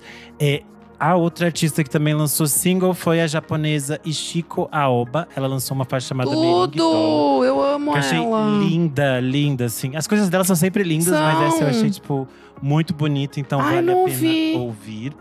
Quem também lançou single foi a Antônia Moraes, que eu já tinha falado aqui esses tempos que ela tinha modificado o nome, agora A é Santa estética tá Antônia. bonita, né? Ela lançou uma faixa chamada Suas Mentiras, que foi produzida em parceria com a Vivian Kucinski. Ó. E acho que tá bem interessante essa fase da, da carreira da Antônia. Ela tem voltado para esse universo mais, esse pop mais alternativo, então acho que rende bastante. Quem também lançou single foi o Yantó, que era anteriormente conhecido como São Yantó, e mais antigamente ainda como Lineker. É, a faixa chama Abre Alas, é o primeiro single do novo disco dele, achei bem bonito, acho que tem bem a ver com esse universo de MPB, misturada com algumas coisas mais modernas que ele faz. É, achei também muito bonita a capa e toda a estética que ele lançou nessa fase. Tem é, styling, direção criativa da Alma Negro, que é uma artista incrível, então vale a pena ficar de olho no Ian Tó com Abre Alas. É, e é isso, porque de discos a gente já comentou aqui os discos que eu ia falar. É isso. E você, amigo Kleber? Bora lá, começar pelos singles aqui. Oneotrix Point Never, Ai, que tudo nos últimos anos trabalhou com The Weeknd, Sucker Mummy, FKA Twigs, anunciou um novo trabalho de estúdio. Irmão Safilho. A Barley Lee Path Again, que será lançado no dia 29 deste mês de setembro via Warp. Eu gostei demais dessa música nova, que faz uma mistureba de coisas assim de um jeito muito maravilhoso. Marina Herlop, uma das artistas que se apresenta no Ó. Primavera Sound São Paulo 2023, anunciou um novo álbum, Necurra, e ele sai no dia 27 de outubro e como preparativo para Renan Esse E nome, preparativo. desculpa.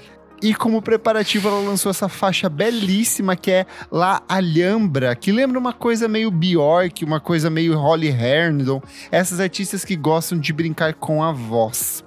Quem também voltou foi Jalu. Com Mal, Ai, canção que verdade. abre passagem para o novo álbum de estúdio. Achei lindíssima, Eu a música é adorei. muito boa. Eu não vi a, A música, só vi estética também a boa. estética chique, né? A estética É, babilônica. ai, sempre caprichadíssima, assim. Gostei, gostei demais. Achei toda a estética muito interessante de criação antes de lançar o single. É o vídeo de que Você tinha tipo, vídeo, né? apresentação, como se fosse retornar, como se fosse é, um, um artista perdido em algum espaço. Achei isso bem interessante. Boa. Indo pros discos, Slow Dive, outra atração do Ai, Primavera São São. Paulo 2023, retorna com Everything is Alive. Gente, eu já tinha gostado dos singles, mas só essa música de abertura que levanta um paredão de ruídos e cai em cima de você é uma coisa espetacular, uma banda muito boa. Aparentemente é a, a melhor performance deles ao longo da carreira toda. Tipo, debutou em número um nas paradas inglesas. Então, assim, para uma banda que quase se encerrou por conta dessa pressão no começo de carreira, eles estão super, super bem. Um que eu esqueci de dar na semana passada e quero trazer aqui agora, Flesos com Off Mode, disco desse que é um dos nomes mais interessantes do Brime. Amiga, eu, eu amei, tá ótimo. Ai, eu acho Tem que eu música- vou gostar também. Não tô tem música com a Marina nada. Senna, tem a, a música com o Jean Tassi é excelente. Ai, que tudo! É Eu muito amo bom, tá cheio de participação. A música com o, o Oji também é outra que é muito boa. Ai, Então, eu hoje acho que tá! Que bafo! Ele transita por um monte de estilos, assim, é, é, é ainda É, eu fãzoca. tem produção do Cesar V e do Yuri Rio Branco, Tudo. mas assim, demonstra muita força, versatilidade do Ai, tem Flesos Lucas Carlos, assim. tem... Ai, ai, Go Amiga, tá, é a tua Ai, cara tudo! esse disco. É, eu vou de play com, assim, uou! Com força. Seguindo aqui que eu pensei que o Renan Guerra ia dar, Dá Joãozinho com Ah, todos bem esqueci. global. Saiu tanta coisa Primeiro legal brasileira, desse- né? Saiu muita coisa Saiu muita coisa, né? semana. Cris, ninguém lançou nada. Aí agora lançaram tudo. Dois Não, meses que tá assim, ó. eu Tá, tô tá, tá, correndo tá, pra tá, tá, resenhar tá, tá, isso aqui. É um disco que também brinca com essa questão de transitar por diferentes estilos, tem elementos de pop, jazz, eletrônica, hip hop, R&B, tem participação da Bebé. Então, assim, é um disco bem versátil. Eu acho que ele não tem um gênero específico, vale muito a pena ouvir. E por último, um disco lindíssimo, em especial pro meu amigo Nick Silva, Gabriel Millier, que eu já vinha recomendando também nas não, últimas tá na minha listinha. lançou um, que é o primeiro álbum dele em carreira solo, ele que já passou por bandas como Gran Bazar e Memórias de um Caramujo, lança esse disco de nove faixas, de uma delicadeza assim absurda, muito bem trabalhado, poética de um jeito muito muito singular, é um cantado meio declamado ali, é, todo trabalhado em cima de arranjos acústicos, ele toca praticamente todos os instrumentos, tem produção, coprodução e percussão do Gabriel Basile, que era antigo parceiro de banda dele, que também toca no Terno. Então, assim, é uma das estreias mais bonitas desse ano que eu ouvi, é um de Gabriel Millier. Muitas coisas, muitas dicas. Abre aí o Spotify que eu deixo tudo listadinho para você ouvir e se apaixonar por as nossas recomendações. Vamos para o próximo bloco do programa. Você precisa ouvir isso.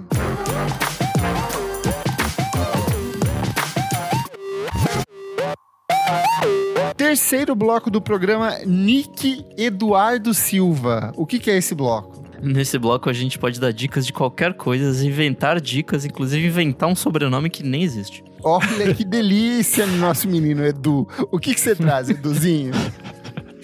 É, esse final de semana eu assisti um filme muito adulto que chama As Tartarugas Ninja Caos Mutante. É um Ai, filme tudo. divertidíssimo.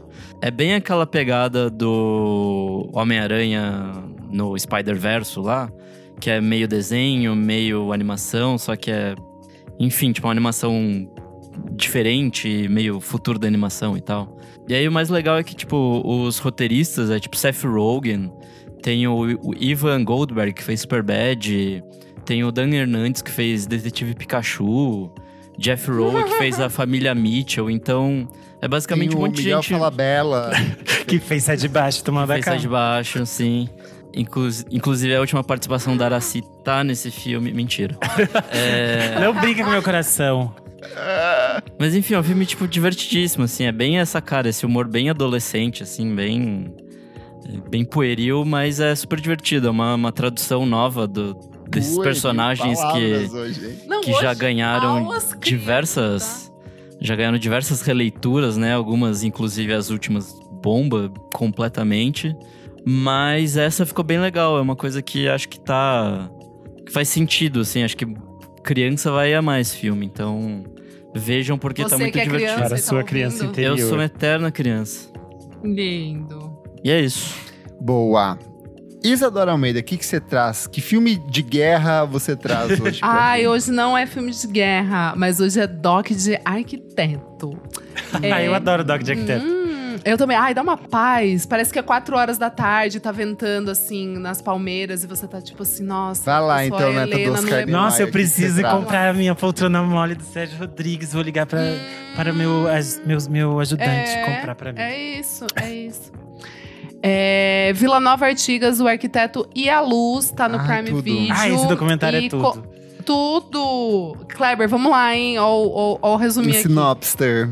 Sinopster, vamos lá. Vila Nova Art- Artigas, o arquiteto e a luz, remonta a trajetória do icônico arquiteto brasileiro João Batista Villanova Artigas, por meio das lembranças de familiares, amigos, alunos, imagens de arquivo e visitas a seis de suas principais obras. A história de vida de Artigas é contada. É basicamente isso, gente. É a história do, do Vila Nova Artigas. E pra quem não sabe, ele foi um arquiteto que tá super envolvido com a Escola Paulista de Arquitetura.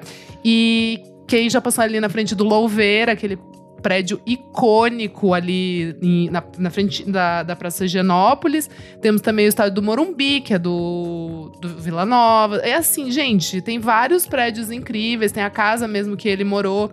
Enfim, quem passar por São Paulo e quiser fazer uma coisa mais cult, vá atrás das construções do Vila Nova Artigas. Perfeito. Renan Guerra, nosso arquiteto da sedução, o que, que você traz hoje? Bom, eu ia guardar essa dica pra semana, pass- semana que vem, mas. Pra eh, semana passada? É, pra semana passada, minha cabeça assim. Mas é que a minha cabeça só consegue pensar nisso hoje, porque no dia que nós estamos gravando este programa, eu fui assistir Estranha Forma de Vida do Almodóvar, o novo Ai, ai. filme dele com o Pedro Pascal e Ethan Hawke.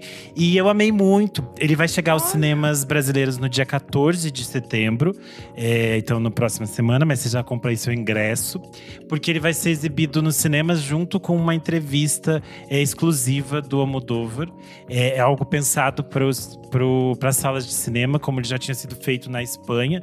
O, docu- o curta anterior que ele fez com a Tilda Swinton também tinha sido lançado no, no cinema na, na Espanha, mas, não- mas por aqui só tinha chegado na MUBI. E dessa vez a MUBI se juntou com a O2 e eles estão lançando esse curta no, no cinema. É, como vocês já sabem, como a gente acompanhou durante meses, é uma história de um casal homossexual interpretado pelo Ethan Hawke e o Pedro Pascoal, que são cowboys, e eles se reencontram depois de muitos anos e tem uma treta ali. Não vou dar muitos spoilers sobre isso, mas é muito curioso que no, no- no- na entrevista posterior o Almodóvar fala que um dia eles estavam numa reunião assim, tipo de cineastas, discutindo ah, o que vamos fazer no futuro, e vários dos cineastas falavam: "Ah, acho que eu vou fazer uma série, acho que eu vou fazer não sei o quê". E aí ele falou: "Eu acho que eu vou fazer um curta-metragem". E todo mundo olhou pra cara dele tipo assim: "Você tão velho, quem faz curta-metragem é tipo é, cineasta jovem, começo de carreira". E, tipo, esse é o segundo curta-metragem que ele faz e ele tá conseguindo lançar no, no mundo todo nos cinemas um curta-metragem.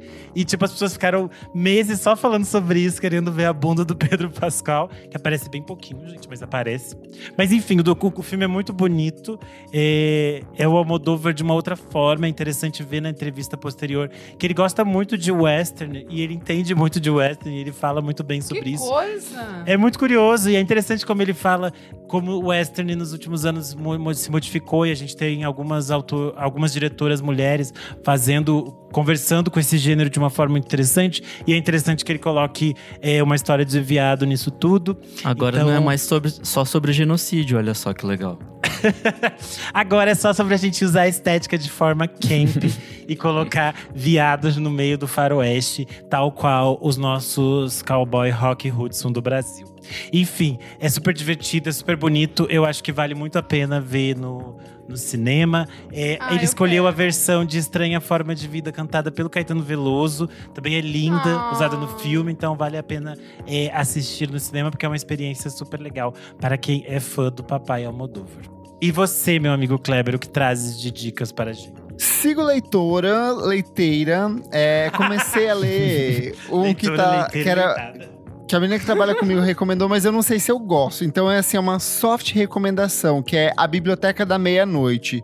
Que é um que tá todo mundo comentando ali, eu comecei a ler. Tô achando meio chumbreguinha ali. Então que você tá mas tem algumas ref- Mas tem algumas referências musicais que são interessantes. Enfim, é, quem quiser ir dar uma procurada e Ah, começa a ler. eu não. conta em risco. Exato. Mas eu comecei a assinar o Paramount Plus para assistir a temporada brasileira do é, Drag Race Brasil, que estreou, tivemos o super primeiro divertido, aliás. episódio ali.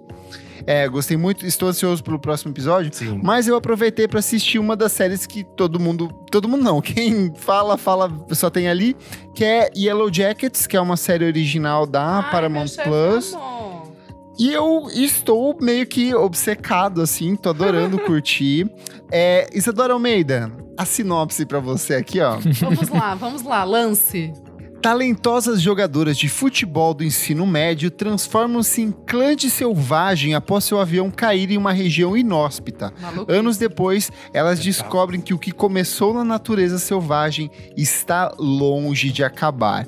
O elenco tem, meus amigos, a maravilhosa Juliette Lewis, tem a Melanie Lindsay, tem, tipo assim, muita gente. A trilha sonora é toda calcada no rock dos anos 90, assim. Música de sapatão, música de... Le é, tipo assim, muitas das personagens são mulheres lésbicas. assim. eu, eu ainda não chegou, Renan, você acabou de me dar um spoiler. Não tinha Cristina Ricci até onde eu estou assistindo. Ué, mas ela tá em todos os cartazes da série. Eu ia falar isso.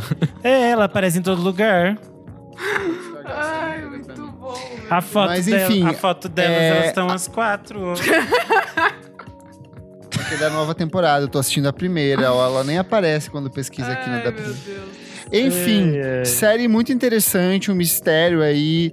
Pegação, lésbicas roqueiras futeboleiras dos anos 90. Pra quem curte, vai de cabeça, assim, que é uma. é- é, parece que é adolescente, mas não é. Tem umas, umas questões ali bem profundas. Tem umas personagens que são bem bizarrinhas, bem ambíguas, bem é, desconfortáveis. Tipo, tem uma cena que a mãe tá se masturbando é, com o vibrador enquanto vê a foto do namorado da filha, sabe? Umas coisas nesse nível, assim. Então.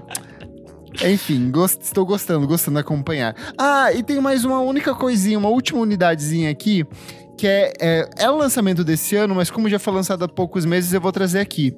É um grupo que se chama Voice of Bass Prot. Elas lançaram um disco chamado Retas, Retas mesmo, em português. Elas são um trio de Garut na Indonésia que se apresentam utilizando o hijab, elas que é a indumentária muçulmana, né? Elas estão em turnê pelos Estados Unidos, é um trio de meninas que faz um som pesadíssimo assim, parece um misto de Rage Against the Machine, Slipknot, com uma levada de groove assim muito parecida do Red Hot Chili Peppers. Então são três meninas fazendo um discão de rock, de metal aí. Eu acho que a cara do Nick, se ele começar a ouvir, eu acho que ele vai curtir. Pô, fiquei, E eu achei curioso. interessado. Interessante. É, eu fiquei bem interessado, assim, eu vi no, no TikTok, não, não foi no TikTok, foi numa- elas dando uma entrevista no Instagram de alguma publicação norte-americana, e aí eu fui ouvir, assim, é bem interessante, achei a estética bem interessante também, então, é, o grupo se chama Voice of Bass Prot, com o disco Retas. Comentários referentes à última edição do nosso podcast 263, capas que contam histórias. Comentário do Thiago, ele falou assim: mais recentemente tem a capa do Anthony and the Johnsons desse ano, que traz a Marsha P. Johnson, que vendo todo o contexto anti-LGBTQIA, mas principalmente anti- anti-trans, ganha um novo significado. Sim, a Marsha é, conversou com a Anony pouco antes, nas semanas que antecedem a morte dela. Elas tiveram contato no meio da- de uma experiência teatral que estava rolando na da Anony na universidade dela, assim. Então é de fato uma personagem que é muito importante para a trajetória da Anony ali. Tava na minha lista as capas todas da Anony, porque todas elas, cada uma tem uma, uma história, mas isso é para outro episódio, gente. É, o The Cosmo Boy comentou no Instagram. Uma capa que sempre me fascinou pela riqueza de detalhes é a de Dangerous do Michael Jackson, que foi feita pelo Mark Ryden e tem vários textos de análise sobre os detalhes e seus significados. OBS, já anotando as dicas do Renan Guerra, pois sempre movimentam meu mundinho gay. Obrigado. Hum. Senti que pintou um clima aí, hein? Comentário do P. Duas capas que são muito icônicas pra mim. A do Capacity, do Big Thief, e a do álbum Blue Rev, do Always. Ambas as fotografias são da infância das vocalistas de cada banda. Legal. O Rafael Lopes comentou: Adoro esses episódios onde vocês exploram essa temática de capas e as histórias que levaram a criá-las. Sempre que posso, volto nos episódios antigos que falam desse tema. Já aproveitando, vou deixar uma das minhas descobertas, que é a capa do álbum Saturday Night Beast do Deftones, que é uma colagem de várias cenas da atriz Louise Thompson do filme pornô erótico Roxana da década de 70. Comentário do Thiago Baldi, ele falou assim: tem uma capa que eu gosto muito que é do Journal for Plague Lovers, do Manic Street Preachers, mas sinceramente não sei bem o contexto. Abraço pra vocês. As Abraço, capas deles Thiago. também são absurdas e muitas são obras de artes. Tem umas histórias bem legais também. Boa para outro episódio, eu que sou fã. Arroba Guys comentou: a quinta série gritou dentro de mim quando vocês falaram da capa do Todos os Olhos. É porque a gente grava aqui também dá risada das coisas que é só corta, mas a gente fica rindo de umas besteiras assim também. Todos somos assim. E por último, aqui no Spotify, comentário do Leonardo F. Costa, ele falou: capa do Índia da Gal Costa. Sensual Iconic. sem ser vulgar. Eu, homem gay, gata, cigana, me arrepio de um jeito não sexual. Tudo. Ira foi censurada, também tem história. Eu sou arroba Kleberfac no Twitter e no Instagram, dicas diárias de música todos os dias. E segue também o meu site, musicainstantanea.com.br. Todo dia uma resenha nova aqui desses lançamentos nacionais que não param de sair. Eu sou arroba Almeida Dora no Instagram, Almeida Dora underline no Twitter, e é isso. Eu sou underline Renan Guerra no Instagram, no Twitter e no TikTok. Eu sou arroba Nick Underline Silva no Twitter, Nick Silva no Instagram e você lê meus textos lá no Monkey Bus. Nick Eduardo no Instagram, não entendi, é isso? Não esquece de seguir a gente nas nossas redes sociais, arroba podcast VFSM tudo, tem o nosso site lá, vamos falar sobre música.com.br. Segue a gente na sua plataforma de streaming favorita, avalie, dê cinco estrelas, menos do que isso, olha, não perca nem o seu tempo. É se, for pela, é se for para comentar, é para elogiar. Críticas nem construtivas não são bem-vindas aqui. Por É, e, Tá e se certo, puder, é isso mesmo. Apoie a gente no padrim.com.br barra podcast VFSM. Por apenas cinco reais por mês você ac- acessa o nosso grupo fechado para assinantes, tem acesso a lançamentos com muita antecedência, pode fazer sim críticas construtivas ao nosso Hum. trabalho. Tem que saber que a gente também não fica pagando. calado. É, é.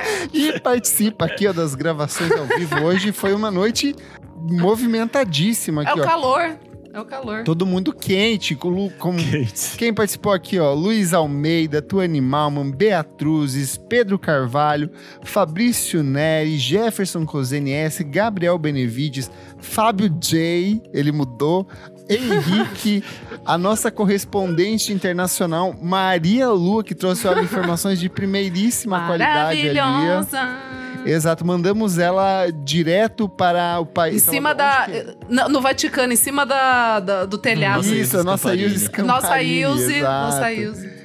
Tem também aqui ó, o Pedro Carvalho, que costuma pagar 60 reais para show de É, bandas gata, tá sempre no show. É. Tiago Rocha, Gabriel Cordeiro, Nossa, não acaba hoje. Gabriel Benevides, Beatruzes e Tuane Malman. Cristo Ele de Deus. repetiu tudo de novo hoje. É tudo de novo. Não, Tu- a não tua animal repeti. tá quatro vezes aqui. E é isso aí. A Tua Animal- Um beijo, É, galera. Ela tem aquele negócio lá das múltiplas personalidades. Muito obrigado pela sua audiência, pelo seu carinho e pelo seu pagamento sempre em dia, seu carnê de mercadorias. E até a próxima edição do nosso programa. Tchau, tchau. Tchau.